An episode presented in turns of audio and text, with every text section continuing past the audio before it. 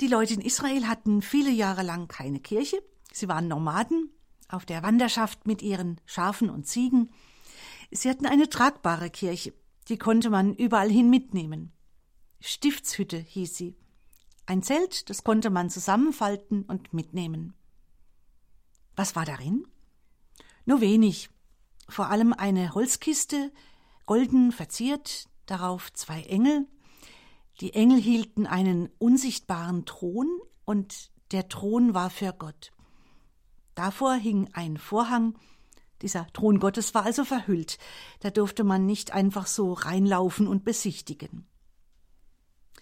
Ach, und da saß Gott darauf? Wie sah er denn aus? Man sah auf diesem Thron nichts. Gott ist ja unsichtbar. Kein Haus aus Steinen, sondern ein Zelt, das heißt ja, Gott geht überall mit hin. Gott sitzt nicht fest an einem einzigen Ort. Und das ist ja auch sein Name. Ich bin da, ich bin der ich bin, ich werde sein, der ich sein werde. Ein komischer Name für Gott? Ein wunderbarer Name. Gott ist bei den Menschen, Gott ist da.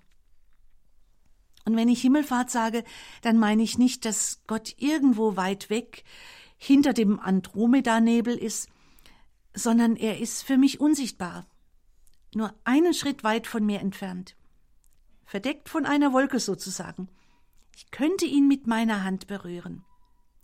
Er ist in einer anderen Dimension außerirdisch sozusagen. Und das können viele Menschen heute sehr gut nachvollziehen. Da gibt es Filme, die von Außerirdischen handeln, Computerspiele oder die Kinder von Narnia, die durch den Kleiderschrank hindurch in einer anderen Welt landen und Aslan begegnen. Wie viele Menschen heute glauben an Engel? Wer hat keine Engelsfigur zu Hause? Engel gehören zu dieser anderen Dimension, zu der göttlichen Dimension. Lange Jahre wollte Gott nicht, dass für ihn eine Kirche aus Steinen gebaut wird, weil damit legt man Gott fest auf einen Ort. Hier ist er, und wenn du aus dem Haus rausgehst, dann gehst du von Gott weg und bist wieder für dich. Du bist sicher vor Gott. Es könnte heißen, ich kann selbst bestimmen, was ich tue. Und wenn ich Gott dann wieder brauche, gehe ich einfach in dieses Haus Gottes. Ich habe Gott ein Stück weit in der Hand. Nicht er hat mich in der Hand. König Salomo durfte dann für Gott ein Haus bauen, den Tempel in Jerusalem, eine Kirche sozusagen. Und bei der Einweihung hat er gebetet, so wird's beschrieben im ersten Buch der Könige, Kapitel 8. Salomo trat vor den Altar des Herrn angesichts der ganzen Gemeinde Israel, breitete seine Hände aus gen Himmel und sprach Herr Gott Israels, es ist kein Gott, weder droben im Himmel noch unten auf der Erde, dir gleich, der du hältst den Bund und die Barmherzigkeit deinen Knechten, die vor dir wandeln von ganzem Herzen, der du gehalten hast deinem Knecht, meinem Vater David, was du ihm zugesagt hast. Mit deinem Mund hast du es geredet, mit deiner Hand hast du es erfüllt, wie es offenbar ist an diesem Tag.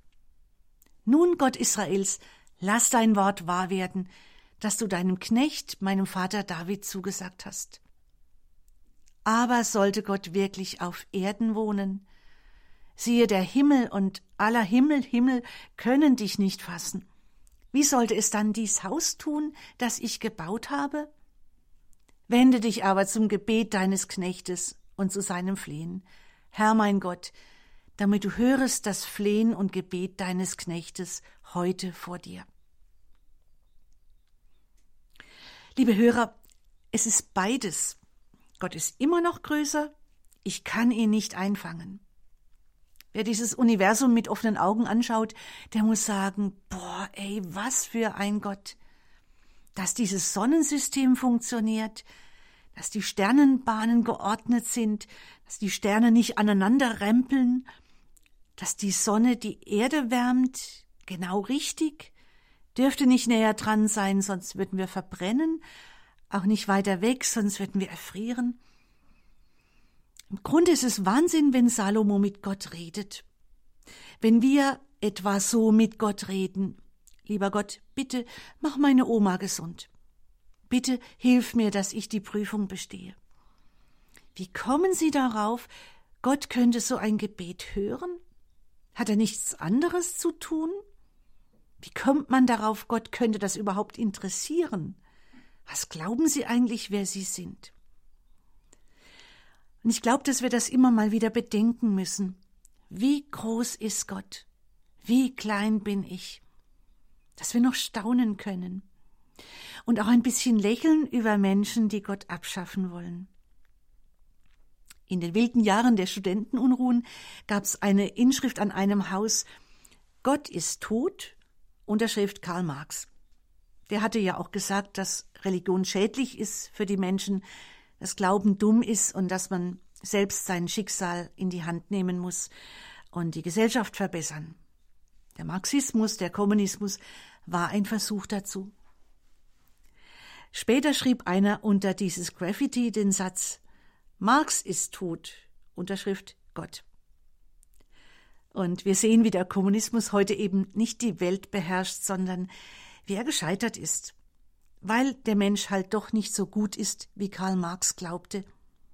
Wir sehen auch, wie der christliche Glaube blüht in vielen Ländern der Erde. Trotz Christenverfolgung geht der christliche Glaube nicht rückwärts, im Gegenteil vorwärts. Und ich glaube, es tut dem Menschen unheimlich gut, wenn er diesen großen Gott anbetet. Es tut mir gut, wenn ich weiß, nicht ich bin Gott, nicht ich muss alles tun. Da ist noch einer über mir. Ich tue, was ich kann, aber ich bin einem anderen verantwortlich für das, was ich mit meinem Leben anstelle. Da wird mich noch mal einer fragen, Renate, was hast du mit deinem Leben gemacht? Ich habe meine Aufgaben, die soll ich erfüllen, aber ich bin nicht für alles verantwortlich. Ich bin nicht der Chef der Firma, ich bin nur Mitarbeiter. Es tut dem Menschen gut, wenn er sich in einen größeren Ja verlieben kann, wenn er etwas anbeten kann, wenn er hingerissen ist und begeistert von einem Größeren. Jeder Mensch braucht etwas zum Liebhaben. Wir erleben das immer wieder, wie Jugendliche schwärmen von einem Popstar, von Selena Gomez, von Justin Bieber oder, oder wie Menschen eine Idee verfolgen und Großes leisten. Da baut einer ein Haus, er spart, er plant, er schafft, es mobilisiert ungeahnte Kräfte in ihm. Ich staune, wie mein neuer Nachbar an seinem Haus schafft und schafft und schafft. Nach der Arbeit noch zusammen mit seinem Vater. Ich weiß aber nicht, ob er das Wort Haus noch aussprechen kann, ohne dass ihm schlecht wird. Ja, alles, worin sich Menschen verlieben, ist irgendwo auch gefährlich, weil es Kräfte raubt, weil es auch mal hinfällig wird. Die große Liebe, die einen bezauberte, und nach Jahren wird sie manchmal zu einem erbitterten Kampf um das Haus und die Kinder. Der Politiker, der Unternehmer, der ganz tief stürzt. Menschen, die ihre Leidenschaften nicht im Griff hatten. Und dann sind sie ganz unten, abhängig von der Gnade der Medien. Das heißt nun aber nicht, dass man nicht Karriere machen dürfte, dass man sich nicht verlieben dürfte, aber immer noch wissen, wie begrenzt ich bin. Kann ich den Wind einfangen? Kann ich das Meer ausschöpfen? Nein, das geht nicht. Ich kann den Wind nicht einsperren und auch nicht die Weltmeere ausschöpfen. Aber manche Menschen glauben, sie könnten Gott aussperren aus der Welt. Wie groß ist Gott? Sollte Gott wirklich auf Erden wohnen, siehe der Himmel und aller Himmel Himmel, können dich nicht fassen, so betet Salomo. Darf ich überhaupt mit diesem Gott reden? Aber ja, denn Gott hat sich klein gemacht. Er ist in Jesus auf diese Welt gekommen. Ein Gott zum Anfassen, ein Gott zum Liebhaben. Vor einem Kind brauche ich keine Angst zu haben. Ein Kind kann ich liebhaben. Aber ich soll doch auch immer wissen, Gott ist letztlich immer noch größer, immer auch unbegreiflich. Und manchmal stehen wir ratlos vor diesem Geheimnis Gott. Wenn es den ganzen Mai über kaum regnet und ich sehe, wie die Pflanzen dürsten, es tut mir so leid, wie das Getreide schon gelb wird Die Bauern sagen, die Körner können nicht ausreifen, 50 Prozent Ernteverlust, wenn es nicht bald regnet. Ich stehe ratlos vor dem Geheimnis Gott, wenn ein Erdbeben ist und da sitzt ein Kind weinend auf den Trümmern. Die fragt mich, warum geht's mir so gut? Ich stehe ratlos vor dem Geheimnis Gott, wenn die Frau eines Kollegen krebskrank wird. So eine liebe, gläubige Frau und wie oft haben die beiden nicht schon anderen geholfen und Mut gemacht? Und nun hilft nichts. Und auch sie fragt sich, warum greift Gott nicht ein? Wir haben Gott nicht in der Tasche. Wir können ihn nicht in den Griff kriegen. Und das ist gut so. Aber wir dürfen beten, und wie oft erleben wir, wie Gott offenbar ein Gebet erhört. Zum Beispiel Dienstagmorgen sagte ich meinen Fünftklässlern, betet doch bitte für Regen, er ist so nötig. Und einer der Schüler krummelt vor sich hin, jetzt ist endlich Sommer, ich brauche keinen Regen. Und ich antworte, wenn's nicht regnet, gibt's auch nichts zu essen. Die Fünftklässler sind nicht besonders fromm, aber ich kann mir vorstellen, dass der ein oder andere für Regen gebetet hat, und in der Schule haben wir es ja auch getan. Und ab Mittag regnet es, sanft und leise, die Erde kann den Regen schlucken, und es tut so gut. Ich weiß, es sollte noch viel länger und viel mehr regnen, aber vorerst freue ich mich über den Regen.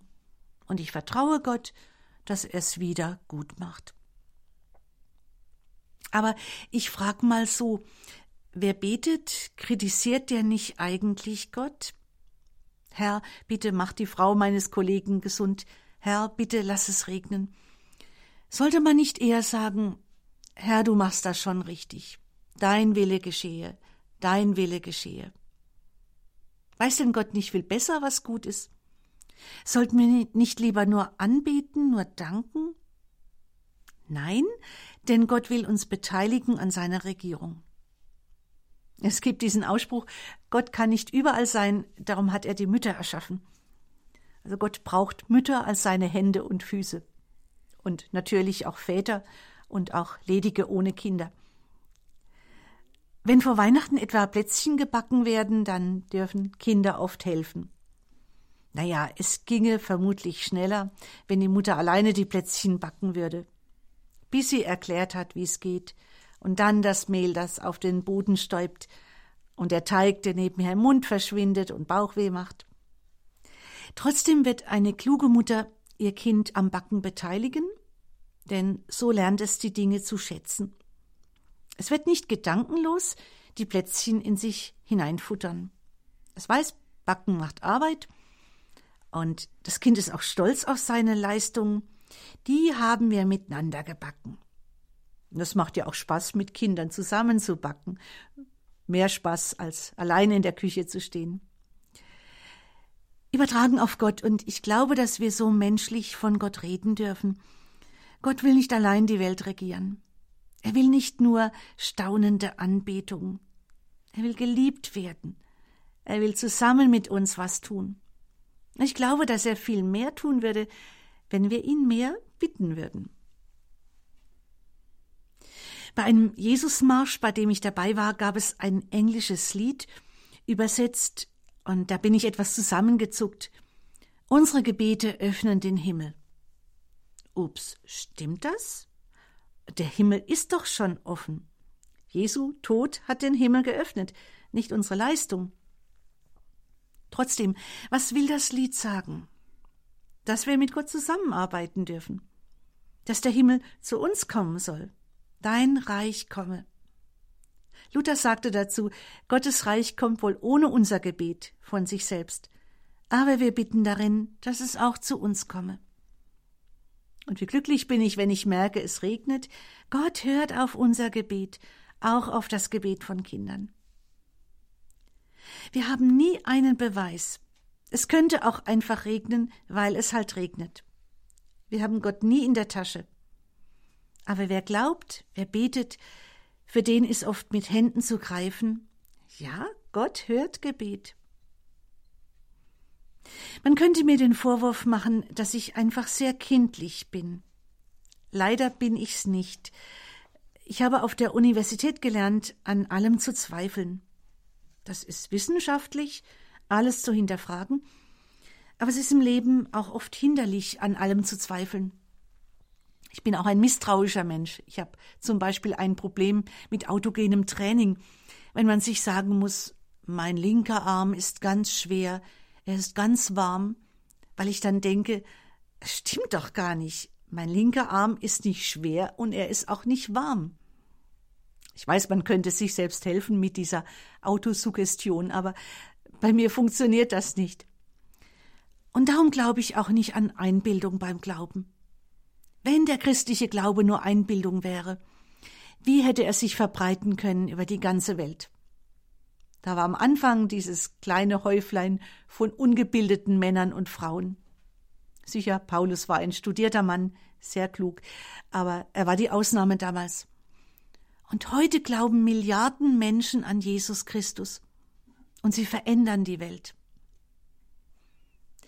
Nein, es gibt keinen Beweis. Auch ich kann keinen Menschen überzeugen von der Wirklichkeit Gottes, weil man muss sich selbst darauf einlassen.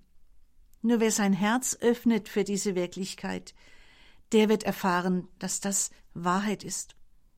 Und das finde ich klasse, denn so hat auch ein Professor keinen Vorteil gegenüber dem geistig Behinderten. Er hatte einen Nachteil, wenn er glaubt, er hätte die Weisheit mit Löffeln gefressen, und wenn er meint, er braucht keinen Glauben. Es tut so gut zu glauben, Gott immer wieder zu entdecken. Es ist auch ein Kampf, ja. Es gibt auch schwere Zeiten, ja. Manchmal hat man es als Christ auch schwerer als andere. Es ist immer schwerer, gegen den Strom zu schwimmen. Nicht nur das zu tun, was andere sagen. Aber mein Herz ist erfüllt. Meine Mitte ist gefüllt. Das ist ein sinnvolles Leben. Das Leben mit Gott und für Gott. Zuletzt noch eine kleine Geschichte, die ist wirklich so passiert. Eine Erzieherin erzählte sie mir. Sie betet jeden Tag mit ihrer kleinen Tochter, drei Jahre alt. Sie hat ihr von Jesus am Kreuz erzählt. Und einmal sind sie unterwegs mit dem Auto. Die Tochter hat das Radkreuz in der Hand, also das aus Metall, mit dem man Autoräder wechselt. Und sie sitzt auf dem Rücksitz und redet und redet. Die Mutter versteht nicht, was die Kleine redet. Und mit wem? Dann sind sie zu Hause und die Tochter will das Radkreuz mitnehmen. Wozu brauchst du das denn? Mama, ich will doch noch mit Jesus reden.